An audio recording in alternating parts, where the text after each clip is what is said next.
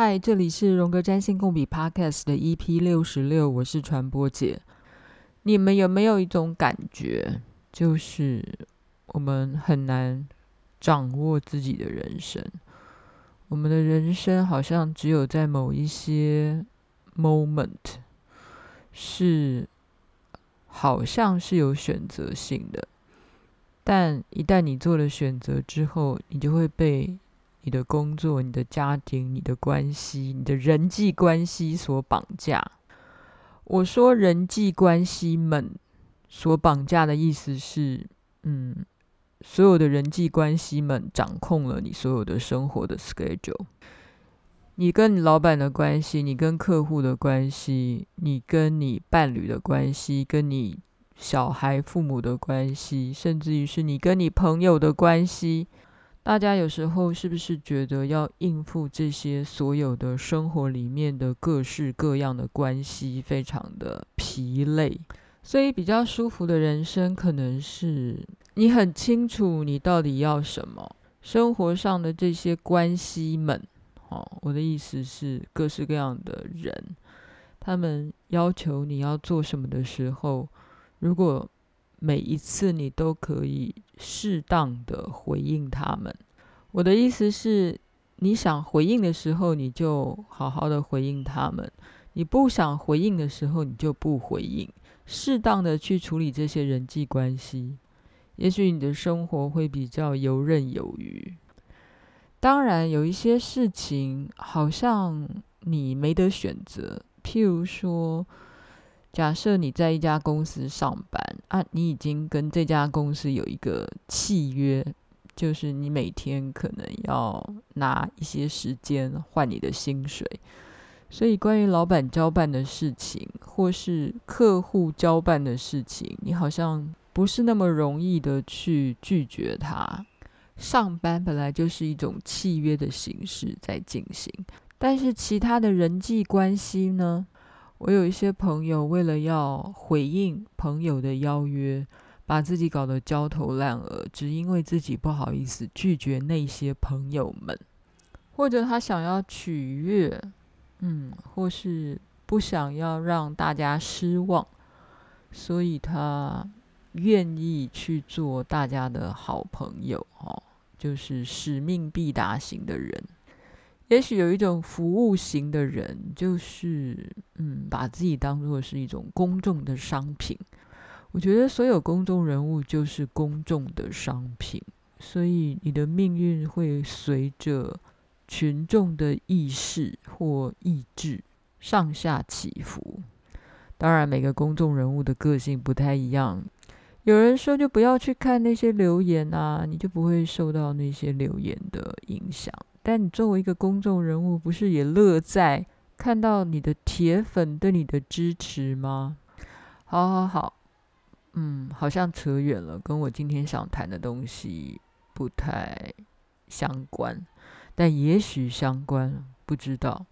其实有点相关啦，因为我刚看完 Netflix 上面的经典动画《妄想代理人》，这是日本的。动画大师金敏的作品。金敏是一九六三年出生的，他如果现在还活着的话，快六十岁了。但他四十六岁的时候就死于胰脏癌。金敏是大师级的人物。嗯，我觉得“大师”这两个字很怪啊，是说年纪要够大嘛？然后他的专业要超越一般的老师，是这样吗？其实金敏四十六岁就过世了，所以与其说他是大师，不如说他可能就是天才吧。当然，转世的天才就是大师啦。好喽，接下来我会完全的剧透《妄想代理人》这部经典动画里面所有的剧情。那如果你不想要被剧透的话，请你现在立马按 stop，别听了。免得你要怪我怎么可以通通剧透。不过我有一种想法，就是对于这种心理奇幻剧，或是有这种很深的超现实时空跳来跳去的这种心理挂的剧，你把影评啊，或是解析都看完以后，再来看这个电影啊，有时候不太会有影响，知道吗？因为电影就演电影的啊，影评人就也说他自己的，所以，如同我之前讲了，就是这个作品的本身跟后来观众自己的解读，那可以是完全的两码事。还有另外一种可能性是，嗯。两种你都看不懂，电影也看不懂，影评你也看不懂。那如果是这样的结论的话呢，也没有听影评再去看电影，那又有什么差别呢？也许我不要讲看不懂啦，其实任何人看任何一个作品都有他可以懂得的某一些角度，即便是小学生跟大学生，或是那种大师级的人物来看同一部作品。他们都有不同的角度跟不同的投射吧。好了，我先做解答好了。到底谁是妄想代理人呢？答案就是海王星。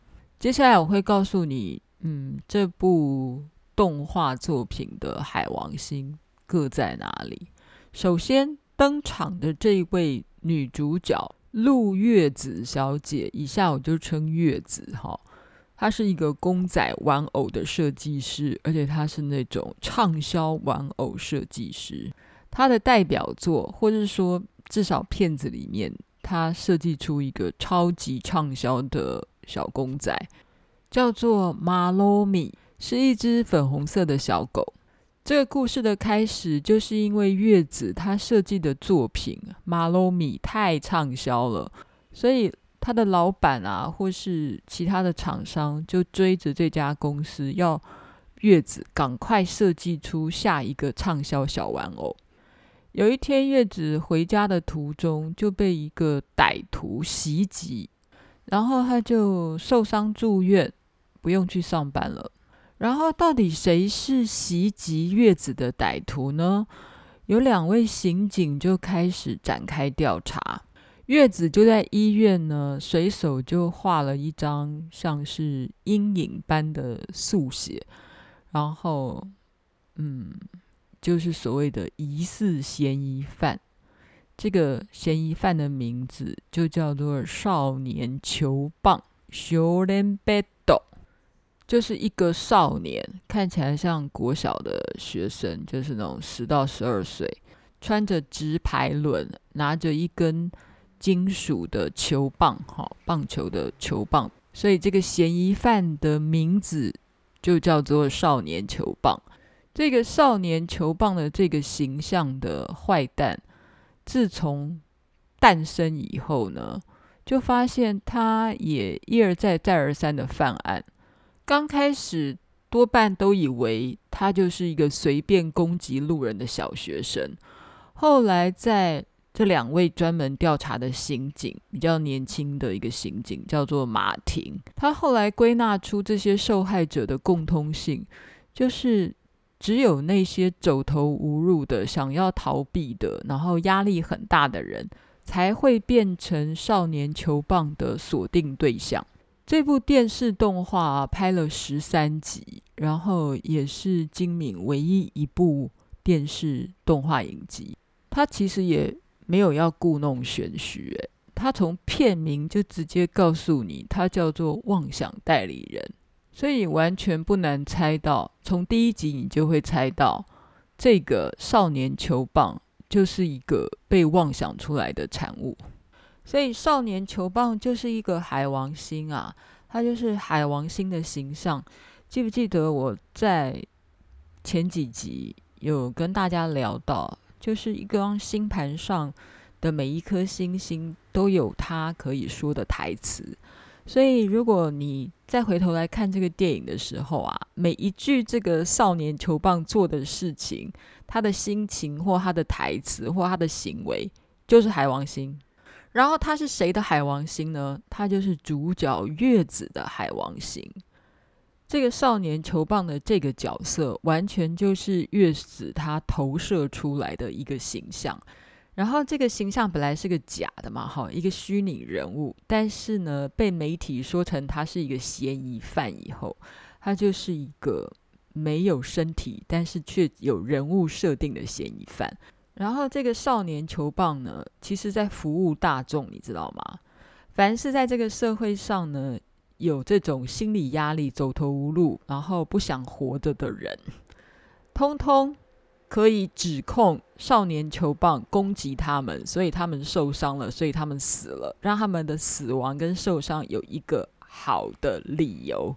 看起来是一个冠冕堂皇哦，因为别人攻击我，所以我可以受伤在医院哦，我可以死了，所以我就不用面对我日常生活里面的压力。所以少年球棒的这个角色设定啊，或者是我们直接想成他就是我们的海王星，他常常帮我们赎罪耶。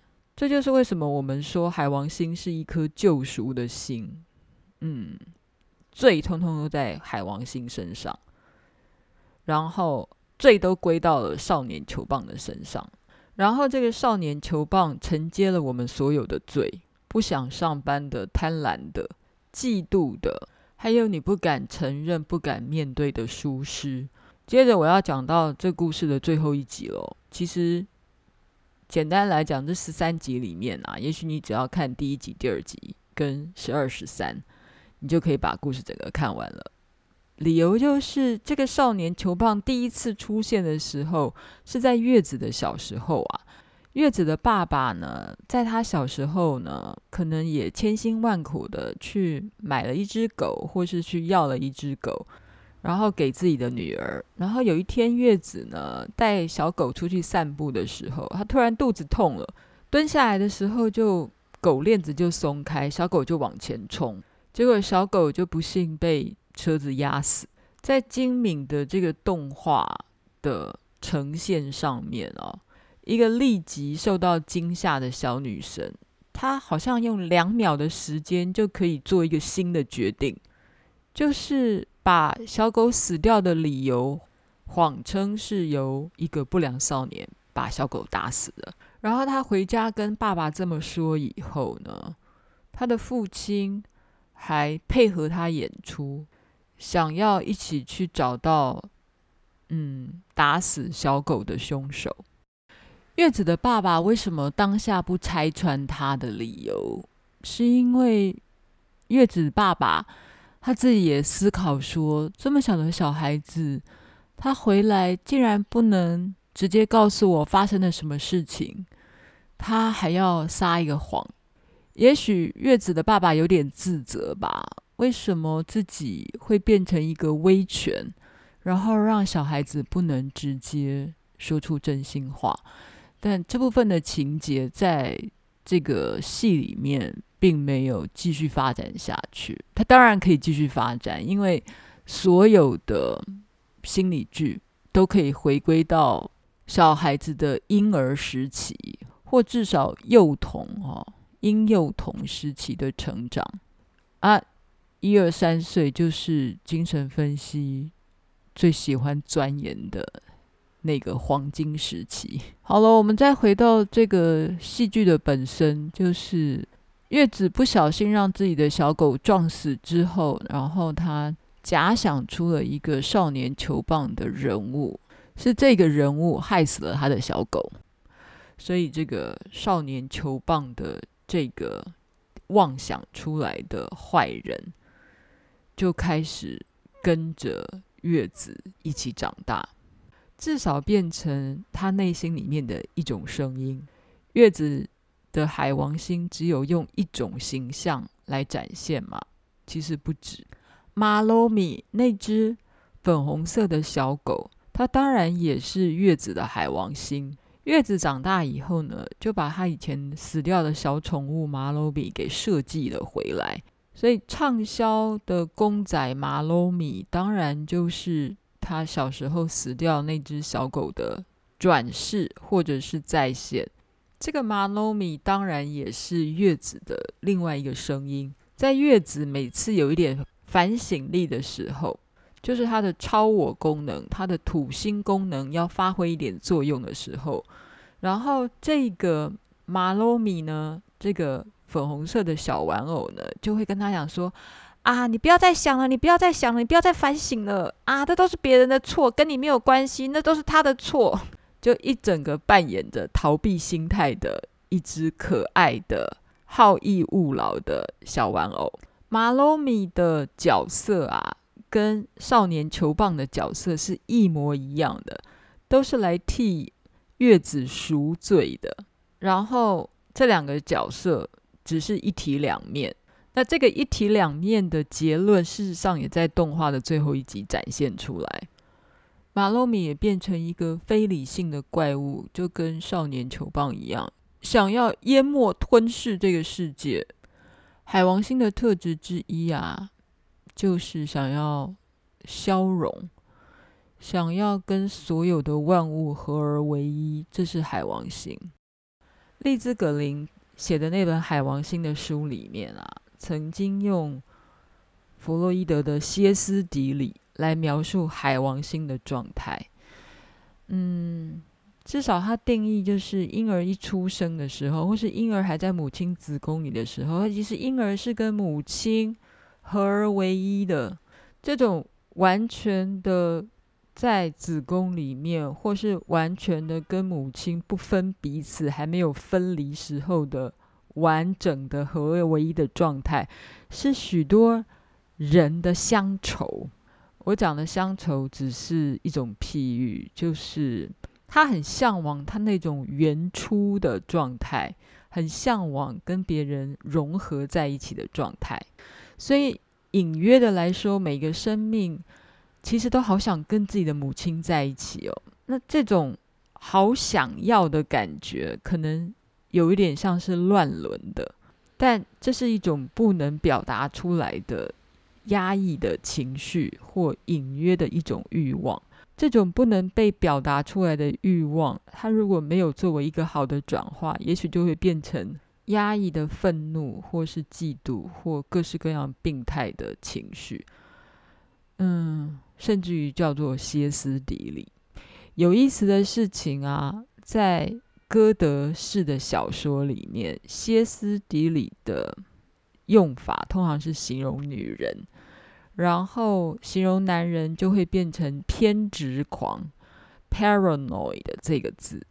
然后，嗯，妄想代理人的英文片名啊，刚好就叫做 Paranoia Agent，偏执代理人。不管你要叫他歇斯底里或妄想或偏执，反正就是精神疾病的某种状态吧，哈。所以你在这个影片里面啊，可以看到很多的偏执狂在里面，哎，我觉得他描述的非常妙，尤其是你看到那些三姑六婆，然后。聚在一起讲某一些人的八卦，好，某些人因为害怕某一些事情的八卦，就说：“哎，不能说，不能说哦。”然后其他人就说：“，我不会说。”这个演的真好啊！我说编剧编的真好啊！其实所有的精神疾病啊，通通都是属于海王星列管的。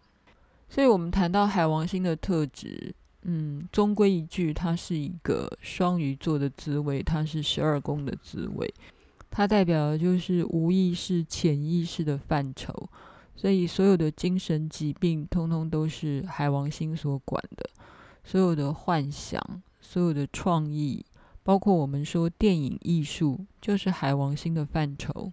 我们会说电影人物、偶像是海王星的范畴。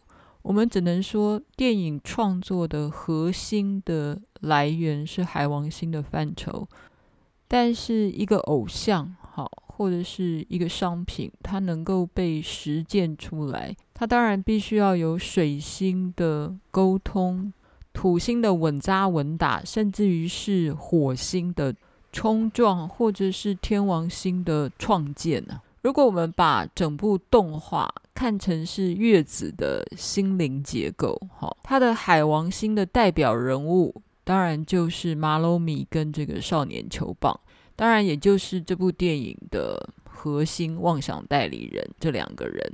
至于那两个刑警啊，一个是朱寿庆一比较老的那个刑警，他也许是土星的代理人。然后年轻的马庭光弘，他也许是木星的代理人。我为什么说这个朱寿庆一比较老的这个警察是土星？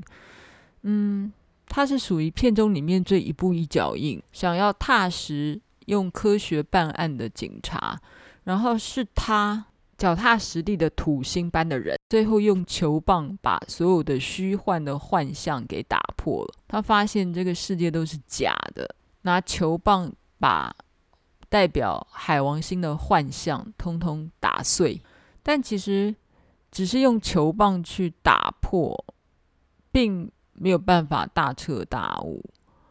真正的大彻大悟的关键是月子，他去跟马洛米道歉，或是他去跟他十年前的自己道歉，就是承认是他自己的疏失。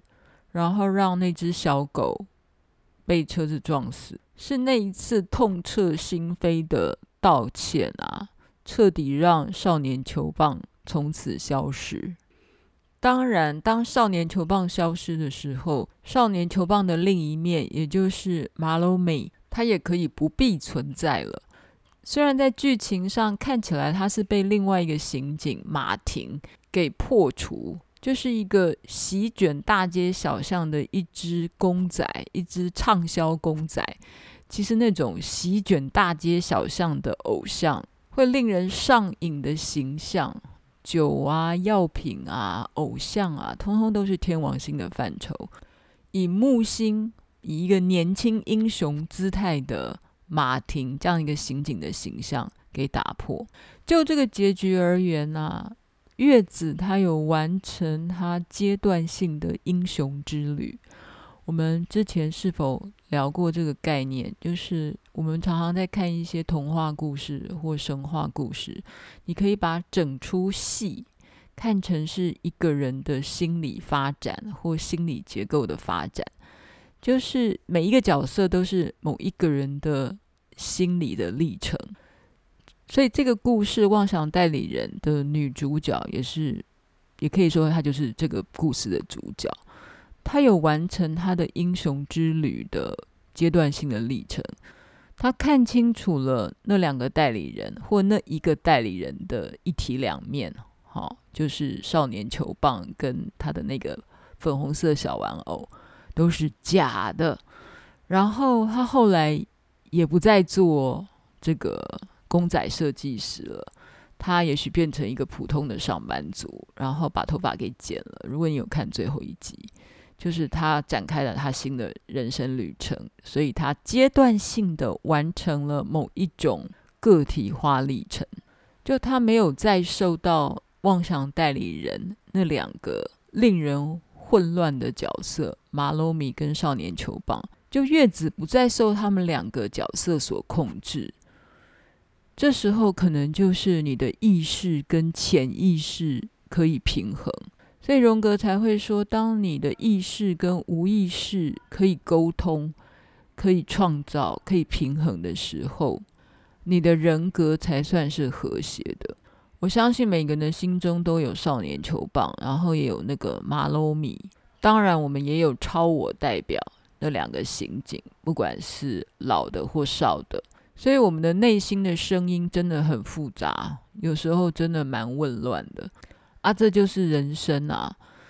平衡的意思，也许就是你每天还都可以相对顺利的生活着，虽然喜怒哀乐它会轮流发作，但总的来说，它并不影响你每天的生活。然后可以继续进行下去，然后跟别人合作。